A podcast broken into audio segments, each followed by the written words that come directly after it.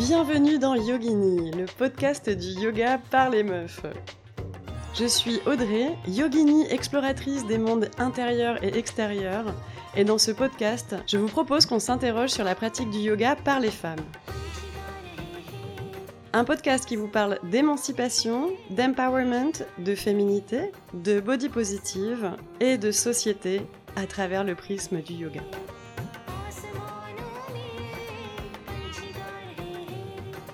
Et donc on va démarrer ce podcast avec un premier épisode dédié à une question qui vous a peut-être paru brûlante dès que vous l'avez lu. Le yoga est-il une pratique émancipatrice?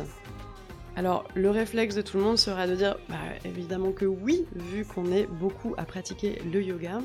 Et pourtant, j'ai eu de fortes interrogations et je sais que je ne suis pas la seule. Donc, si vous avez ces mêmes interrogations, je vous invite à suivre ce podcast. Et si vous ne les avez pas eues, je vous invite à suivre ce podcast également pour pouvoir vous ouvrir aux réflexions qui vont derrière tout ça. Alors tout d'abord, comme il s'agit du premier épisode, je vais euh, me présenter un peu plus en détail pour que vous sachiez qui est derrière ce micro.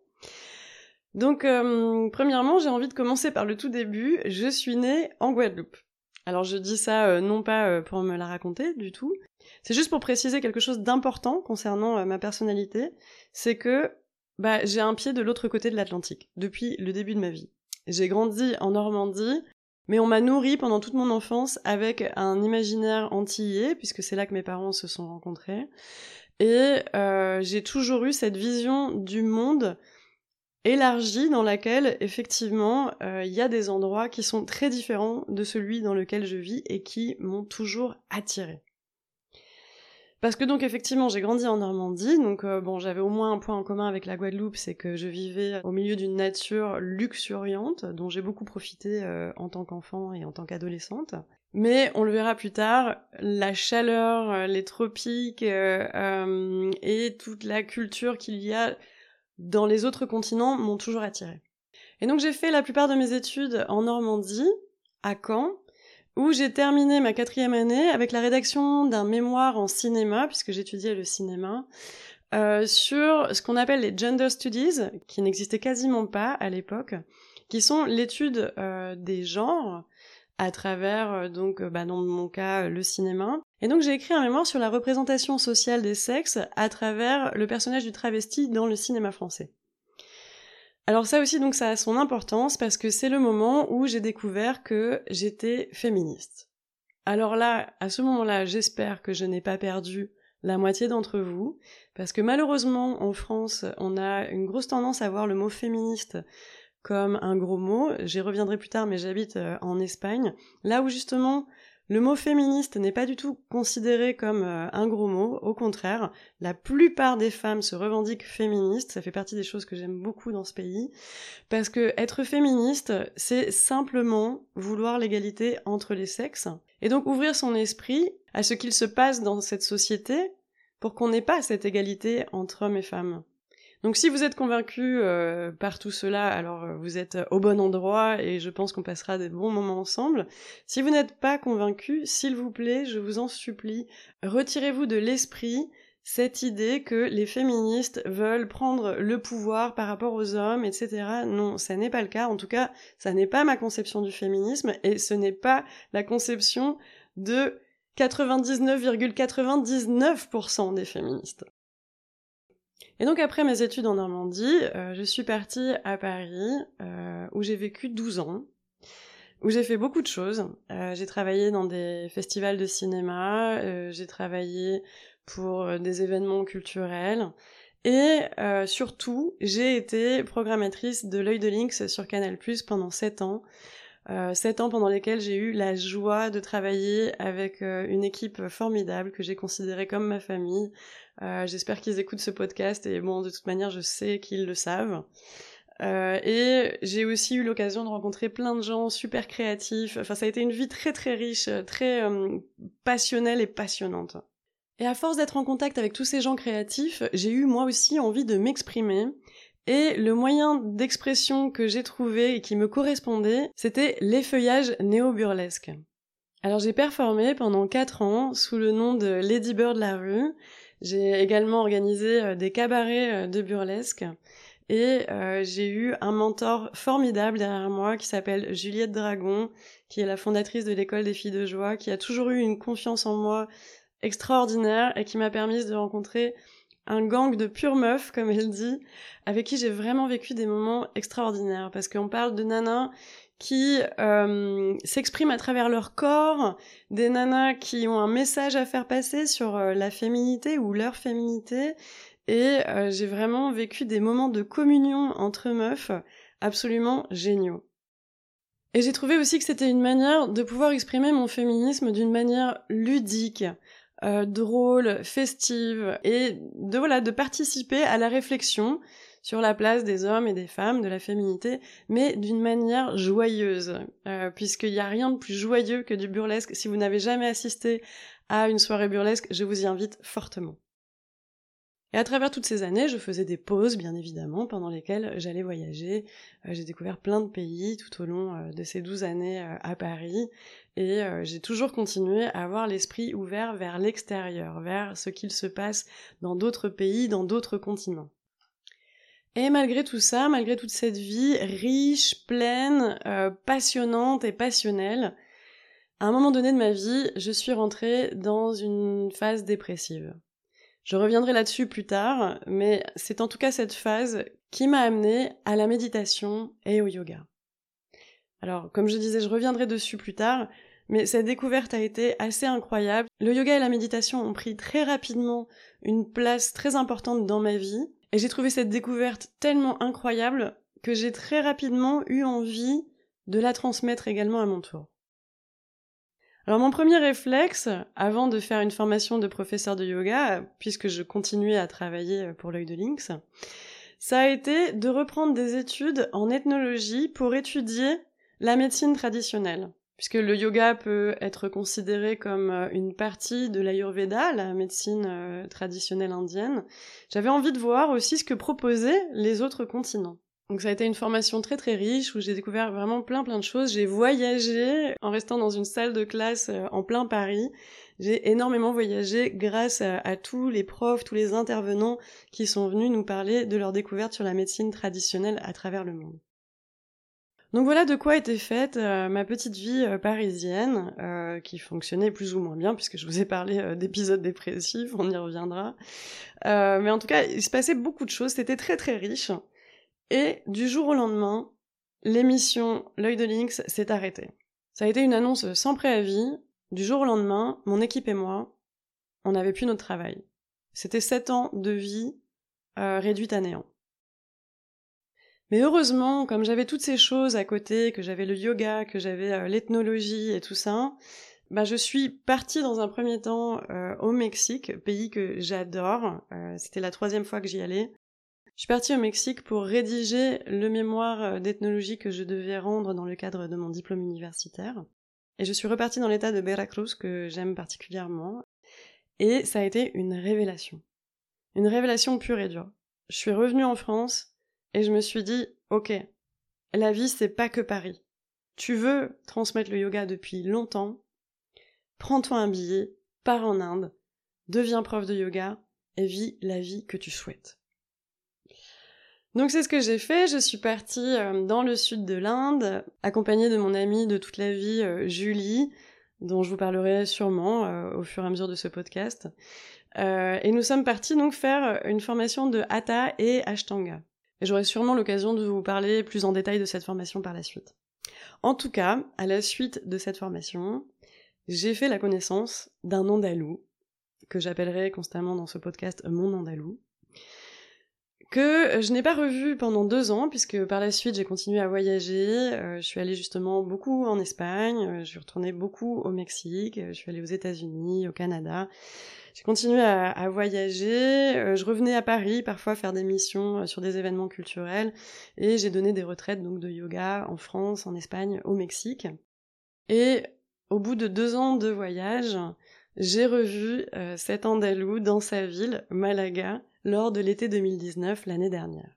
Et sans rentrer dans les détails, il nous est apparu évident très rapidement qu'il fallait que je vienne vivre avec lui à Malaga. Et je suis donc arrivée à Malaga en mars dernier, mars 2020. Que s'est-il passé en mars 2020 On reviendra là-dessus, bien évidemment. Mais en tout cas, c'est depuis Malaga que j'enregistre. Et c'est depuis Malaga que je vous propose un ensemble de contenus en ligne qui me permettent de vous exprimer ma vision du yoga. Alors donc, je vais revenir sur pourquoi je me suis mise au yoga. J'ai mentionné donc euh, un état dépressif. Effectivement, même si le mot est très très fort, euh, ça a été mon cas lorsque euh, j'ai divorcé et qu'ensuite d'autres éléments se sont ajoutés à ce divorce et que oui, je suis rentrée dans un état où j'avais, comme on dit, le hamster dans sa roue qui tournait en permanence. J'étais dans des pensées très très sombres, très très noires et c'était permanent, c'est-à-dire que ça, roulait en permanence dans ma tête et j'étais complètement fermée au niveau du corps, je n'étais que souffrance en fait. L'état mental dans lequel j'étais m'avait fait rentrer dans une espèce de prison corporelle hyper dure à vivre. Et à un moment donné, au moment où ce n'était plus possible, au moment où il fallait vraiment que j'arrête ça, j'ai demandé à Google comment arrêter d'être constamment dans son mental. Et Google m'a parlé de méditation pleine conscience. Et j'ai donc démarré la méditation pleine conscience, et là, j'ai eu enfin l'occasion de découvrir la paix intérieure qui se logeait en moi. Ça a été une découverte magnifique, j'en avais besoin, j'avais besoin de faire le vide, j'avais besoin de revenir à mes sens, j'avais besoin de revenir à des choses essentielles, comme les sensations dans mon corps, comme euh, le simple fait d'observer sa respiration, et tout ce qui vient avec, c'est-à-dire la gratitude, euh, la bienveillance envers soi-même, un ensemble de choses dont j'aurai l'occasion de vous parler par la suite. Mais en tout cas, ça a été une merveilleuse découverte qui m'a reconnecté à mon corps. Et à travers ça, je me suis dit qu'il serait intéressant de continuer un peu plus loin euh, là-dedans. Et je me suis donc mise au yoga. Et le yoga, ça a été encore une autre découverte qui m'a fait halluciner complètement. J'ai démarré le yoga, j'étais à peu près souple comme un piquet, et j'avais les bras à peu près en spaghetti. Euh, je m'étais complètement coupée de mon corps pendant toutes ces années euh, de travail euh, intellectuel, de fêtes, de rencontres. Et du coup, basiquement, je, je, ne savais même pas si mon corps était capable de faire quoi que ce soit. Et puis en fait, très rapidement, en mettant en place une pratique quotidienne, eh ben, je me suis rendu compte que si, je pouvais être souple, que si, je pouvais avoir de la force. J'ai commencé à faire des postures comme tout simplement la pince assise, attraper mes orteils, c'était complètement inconcevable pour moi. Ou bien les postures d'équilibre, quand j'ai fait le corbeau pour la première fois, j'ai complètement halluciné sur mes bras. Je me suis dit, mais qu'est-ce qui se passe? Ah bon, c'est possible, on peut faire ce genre de choses? Donc ça a été vraiment une découverte merveilleuse. Je découvrais la paix intérieure, une sérénité et un rapport à mon corps que je ne soupçonnais pas. Et au-delà de ça, petit à petit, je suis rentrée dans un état d'indépendance que je n'avais jamais vécu dans ma vie auparavant. C'est-à-dire que j'étais cette personne qui euh, apparemment était consciente que euh, elle était de bonne compagnie pour ses amis, puisqu'apparemment ils avaient l'air de passer des bons moments avec moi.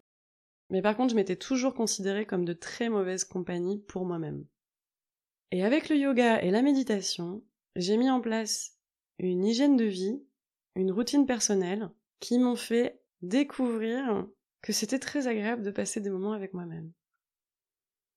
J'ai commencé à faire des randonnées dans la nature toute seule, euh, j'ai commencé à pouvoir manger toute seule en appréciant vraiment cela, j'ai commencé à faire un ensemble de choses qui me permettaient de me dire bah non mais on est bien avec soi-même en fait, euh, ça se passe pas trop mal finalement. Et ça, ça a été hyper libérateur. Et donc vous allez me demander, bon bah alors euh, tout va bien en fait, pourquoi elle se prend la tête, pourquoi elle va se demander si le yoga est une pratique émancipatrice? Apparemment oui, puisqu'elle parle de libération. Alors effectivement oui, bien évidemment, au départ. Puis, au bout de quelques années, j'ai commencé à m'interroger. Dès l'année dernière, en fait, euh, au début de 2019, j'ai commencé à avoir une petite fatigue avec le yoga que je pratiquais le plus et qui me faisait le plus de bien au départ, qui était le yoga Shivananda. Le yoga Shivananda, c'est un yoga très traditionnel. C'est un yoga mis en place dans les années 30 par donc Shivananda, qui était un médecin et maître de yoga, et qui a envoyé en Occident, dans les années 60, un de ses disciples qui s'appelle Vishnu Devananda, et qui a monté énormément d'ashrams et de centres dans le monde entier. Et dans ces centres et ashrams, on y promeut un yoga qui s'accompagne d'un mode de vie très strict. Le yogi ne fume pas, ne boit pas, euh, ne pratique pas le sexe, est végétarien. Il a un ensemble de pratiques qui vont autour de la pratique du yoga physique, qui en font une pratique très profondément spirituelle. Dans ce type de yoga, on va chercher à se débarrasser de toutes nos pensées, de toutes nos émotions, pour pouvoir accéder à samadhi, la libération absolue, c'est-à-dire le vide. Et je vous dirais qu'au début, c'est ça que je cherchais. J'avais besoin de faire le vide, j'avais besoin euh, de paix intérieure, j'avais besoin de, calme. Et ça m'a fait beaucoup de bien. Au milieu de ma vie parisienne, j'avais besoin de moments comme ça où euh, je faisais le vide. Mais lorsque le yoga a commencé à devenir ma vie, dans le sens où j'ai commencé à l'enseigner, je me suis très vite dit, non, ça, j'irai pas. Euh, oui, je suis devenue végétarienne, mais renoncer à l'alcool, à la cigarette et au sexe, je me suis dit non, c'est pas pour moi. Et du coup, bah, je me suis retrouvée un petit peu, euh, pardonnez-moi l'expression, avec le cul entre deux chaises. C'est-à-dire que je me suis retrouvée avec une sensation de gap énorme entre le type de yoga que j'avais en tête, très spirituel, euh, chargé d'une ascète très profonde, et euh, la vie que j'avais réellement et le type de relation que je voulais avoir avec les autres.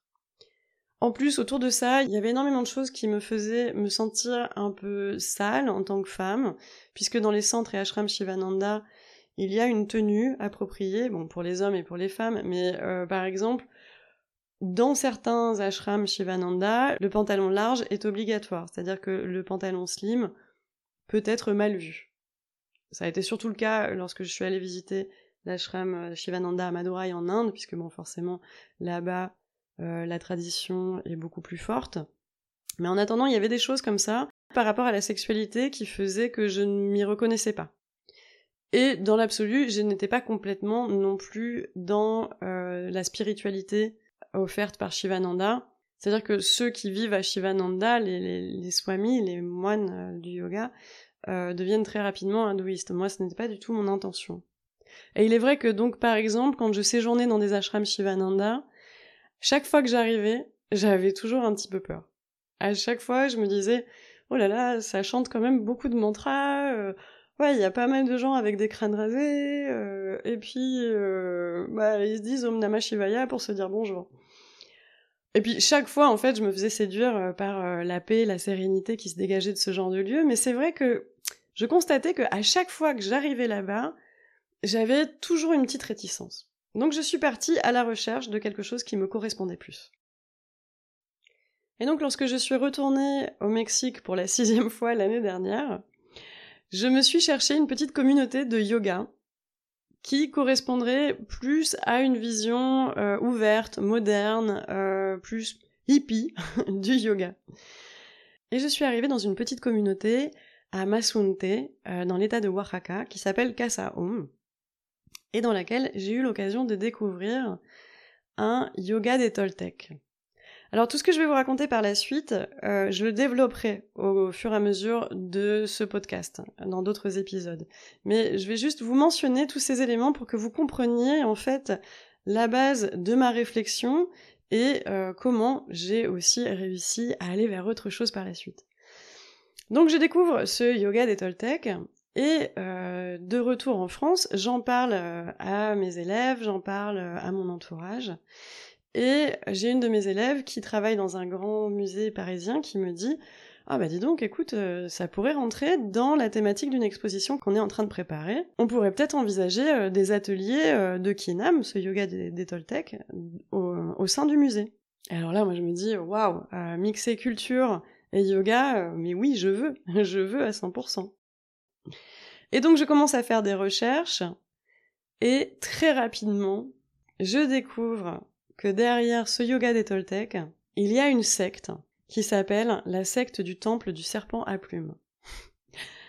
Alors ça s'invente pas et ça peut être rigolo, sauf que c'est une secte euh, qui est accusée de nombreux crimes euh, au niveau narcotique et au niveau pédophilie. Et donc là, déception. Déception très très forte.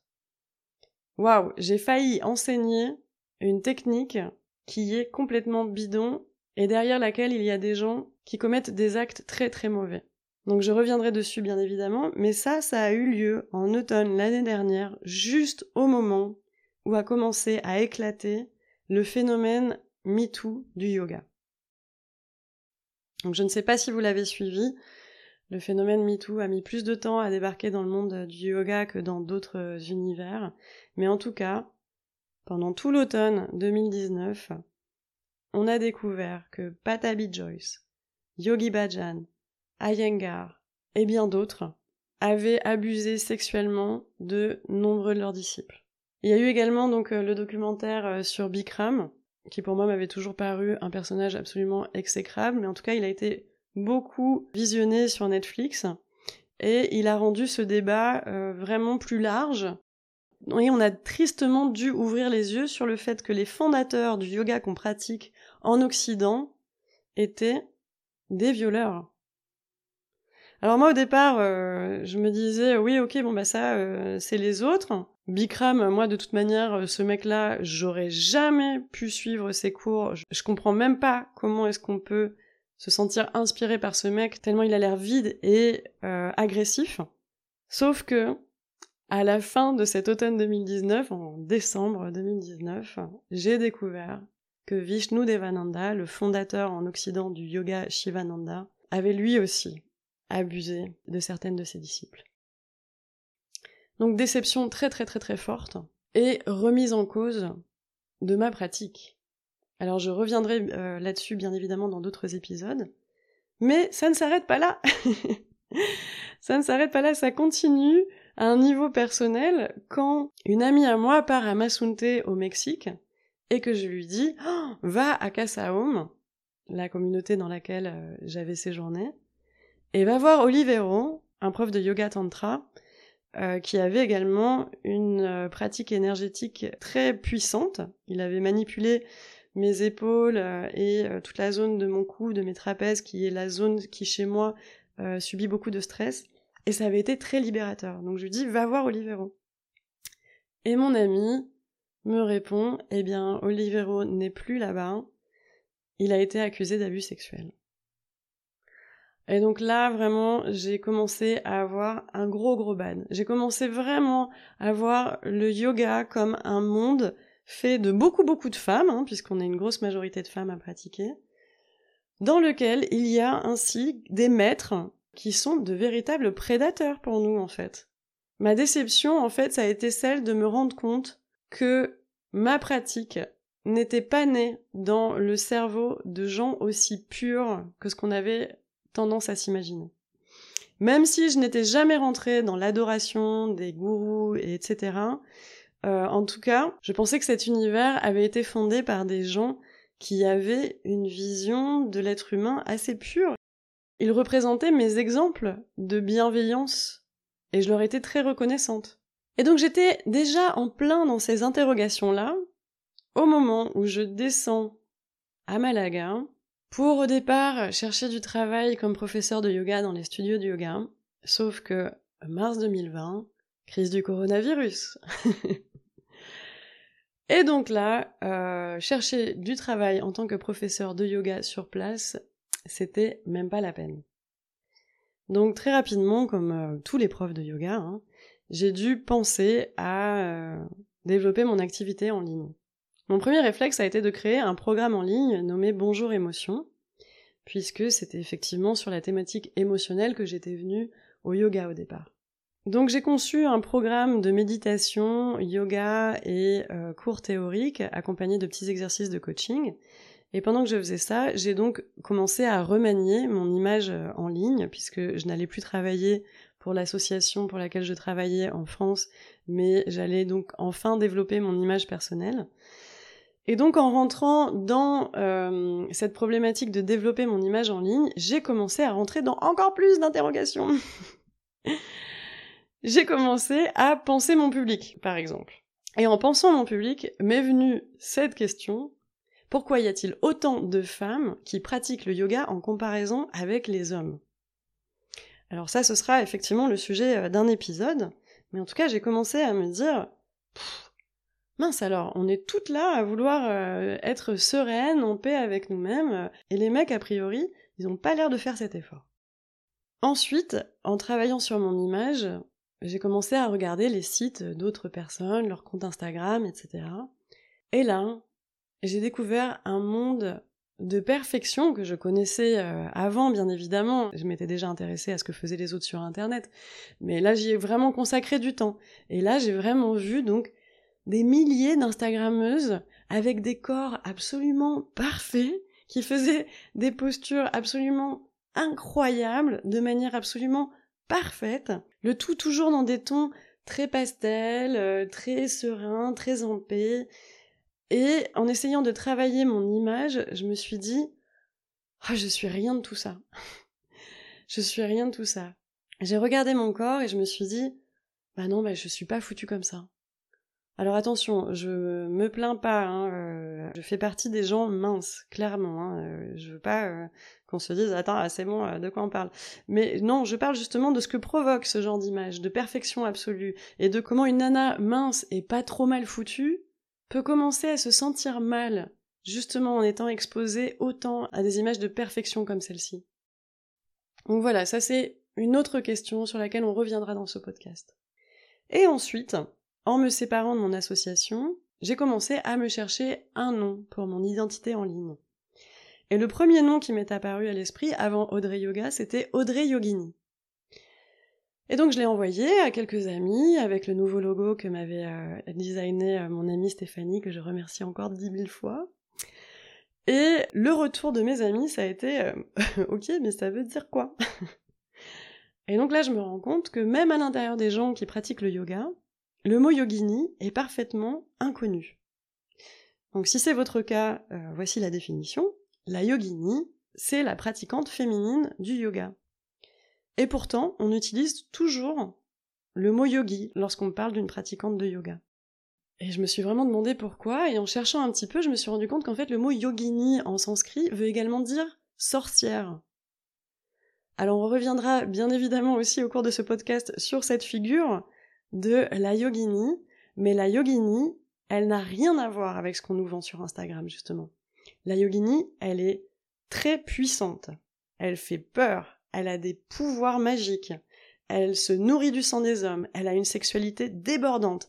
Et par-dessus tout, elle est libre. Elle est très très libre. Donc, ça lui donne des caractéristiques communes avec la sorcière. Donc voilà, ça, ça a été l'autre question, ça a été, mince alors, même à l'intérieur du yoga, cette image de la puissance féminine, elle est complètement gommée. On la rejette complètement. Et donc, toutes ces interrogations réunies ont commencé à me faire penser, mais attends, mais c'est quoi le monde du yoga?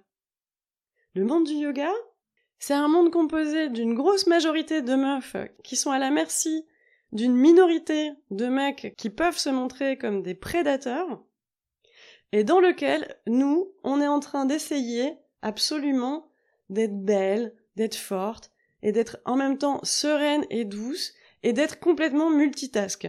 C'est-à-dire que si on se réfère à certains profils euh, yoga Instagram, on a l'impression que quand on pratique le yoga, on devrait être capable, en même temps qu'on est en train de faire des postures de dingue sur notre tapis, de faire du tofu organique homemade, euh, de coudre son propre pantalon de yoga en ayant l'ordinateur ouvert sur les mails de notre entreprise personnelle et en éduquant nos gamins.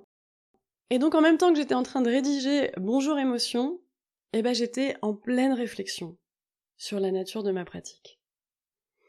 Et donc là c'est le moment où vous vous dites euh, mais attends, c'est pas un podcast qui parle de yoga là, pourquoi est-ce qu'elle est en train de nous le détruire? Non, absolument pas, je ne détruis pas le yoga. Je parle de réflexions qui à mon sens sont importantes de garder en tête si on veut justement avoir une pratique du yoga qui se fasse dans une liberté complète et qui se fasse dans un désir d'émancipation, ce qui est mon cas. Et fort heureusement, on le sait bien, toute crise a une fin. On espère que celle du coronavirus arrive le plus vite possible d'ailleurs. Mais donc au milieu de toutes ces réflexions, il y a eu un moment donné où je me suis dit, bon ok, comment on revient en contact avec ce qui nous animait euh, au départ dans le yoga? Eh bien premièrement, je me suis fait un très très beau cadeau. C'est-à-dire que je me suis offert le programme Serenity, le programme conçu par Laura Cardozo de Parole de Yogi, qui est un programme dédié aux professeurs de yoga qui souhaitent ou lancer leur activité de professeur ou bien euh, lui faire prendre un nouveau départ. Et Laura, merci à toi si tu m'écoutes, m'a permise de me reconnecter avec mon cœur, avec la raison initiale pour laquelle je faisais tout ça. Elle m'a permis de me reconnecter à ce que j'ai profondément à l'intérieur de moi. Elle m'a permis de me questionner sur ce qui m'animait réellement dans le yoga. Et je me suis rappelé que ce qui m'animait profondément, c'était justement l'indépendance, l'émancipation. Et je me suis rappelé que c'était ça que j'avais envie de vous transmettre. C'est-à-dire que justement, le yoga ne doit à aucun moment nous amener à nous comparer avec les images Instagram qui vont avec le hashtag yoga. Le yoga, au contraire, c'est fait pour aimer son corps. C'est fait pour célébrer la vie qui circule dans chacune des cellules de notre corps. Toute cette énergie, toute cette beauté de la respiration, du corps en mouvement, tout ça c'est une célébration qui se passe à l'intérieur de nous et qui n'a absolument rien à voir avec ce que les images d'Instagram nous renvoient la nana qui fait sa super posture de yoga sur Instagram, peut-être qu'à l'intérieur, c'est le chaos interne. La réalité du yoga, c'est ce qu'il se passe à l'intérieur de nous et c'est l'intention qu'on veut y mettre. Et mon intention, c'est celle d'être moi-même. Pour moi, être soi-même, c'est la clé de l'émancipation.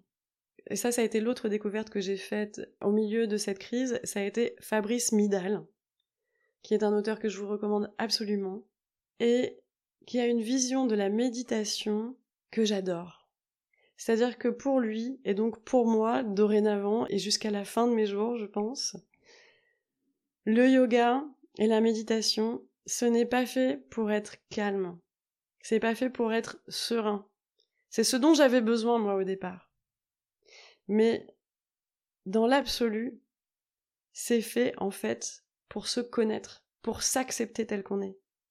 C'est fait, comme il le dit, pour se foutre la paix. Son livre Foutez-vous la paix est une invitation à accueillir la vie à l'intérieur de vous et à reconnaître qui vous êtes profondément et en faire votre force. Et pour moi, ça, ça rejoint quelque chose de très important, qui est justement l'empowerment féminin, l'émancipation féminine. C'est ça que j'ai envie de vous transmettre. C'est sur ça que j'ai envie de travailler avec vous sur ce chemin qu'on peut faire à l'intérieur de soi, à travers notre corps, pour venir accepter le bon, le mauvais, le joli, le moche, le créateur, le destructeur, tout ce qui fait de nous un être complet. Et être fier de ça. Oui, le yoga et la méditation nous permettent des moments de calme, de respiration, et ça, ça fait du bien. On en a besoin à l'intérieur de nos vies modernes, ça c'est évident. Mais la philosophie qui va bien au-delà, pour moi, c'est celle qui nous permet d'accepter la vie dans son ensemble. D'utiliser ces pratiques-là comme celles qui vont nous permettre d'observer cette vie intérieure et d'en faire notre puissance. Je veux vous enseigner un yoga qui va vous apprendre à être vous-même. Et donc pour vous transmettre cela, j'ai prévu plein plein de choses pour 2021. Tous les lundis à 19h, je vous donne rendez-vous sur Instagram en live pour la méditation entre déesses. C'est une méditation qui n'a aucun but religieux, pendant laquelle on va juste se nourrir des représentations des déesses hindouistes. Parce que les déesses hindouistes sont une véritable ode à notre vie intérieure. Elles représentent tout. Elles représentent la guerre, la paix, le mal, le bien, l'amour, la haine, elles représentent tout un ensemble de choses qui sont à l'intérieur de nous et elles l'incarnent dans une puissance dont il est très bon de s'inspirer. Donc je vous propose ceci tous les lundis à 19h sur Instagram, en live, pour pouvoir démarrer la semaine nourrie de ces énergies-là. Ensuite, tous les mercredis sortira le podcast Yogini, dans lequel, je vous disais, on s'interrogera sur la pratique du yoga par les femmes. On parlera donc euh, d'émancipation, d'empowerment, de body positive et de société à travers le prisme du yoga. Ensuite, tous les vendredis, je vous invite à pratiquer outdoor avec moi sur YouTube. Je l'ai précisé rapidement, mais pour moi, la connexion avec la nature, c'est quelque chose de très important. J'ai la chance de vivre dans une région qui me permet de pratiquer en extérieur tout au long de l'année, et donc j'ai envie de partager ça avec vous. Pour moi, ça fait partie des petits secrets libérateurs, se nourrir de soleil et de nature. Ce seront donc des petites sessions de 20-30 minutes qui vous permettront de découvrir de nouveaux paysages et de s'en inspirer dans votre pratique de yoga. Et enfin, tous les samedis matins à 10h, je vous invite à pratiquer avec moi sur Zoom. Vous pourrez vous inscrire sur la partie studio en ligne de mon site internet pour pratiquer justement ensemble ce yoga de l'émancipation, ce yoga de l'empowerment, ce yoga qui vous permet d'être vous-même. Et puisqu'on parle du samedi, le samedi 9 janvier sortira également une nouvelle version du programme Bonjour Émotion. C'est-à-dire que je suis très contente euh, du contenu yoga et méditation de ce programme mais j'ai envie de revisiter les cours théoriques, pour les axer encore plus, justement, sur cette notion d'être soi-même, cette notion de s'accepter tel qu'on est, cette capacité à dire bonjour émotion, accepter nos émotions telles qu'elles sont, comme faisant partie de notre vie. Je vais réécrire tout ça pour en faire un véritable petit bijou pour démarrer l'année. Donc vous pourrez euh, trouver sa description dans la page programme en ligne et j'espère vous compter parmi ces adeptes dès le 9 janvier prochain.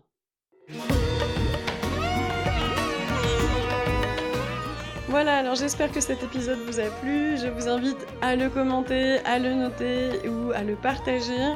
Le débat est ouvert. Si ces interrogations font partie de vous, je vous invite à partager votre histoire, à parler justement de ce qui vous a parfois fait douter dans la pratique du yoga et parlons-en ensemble.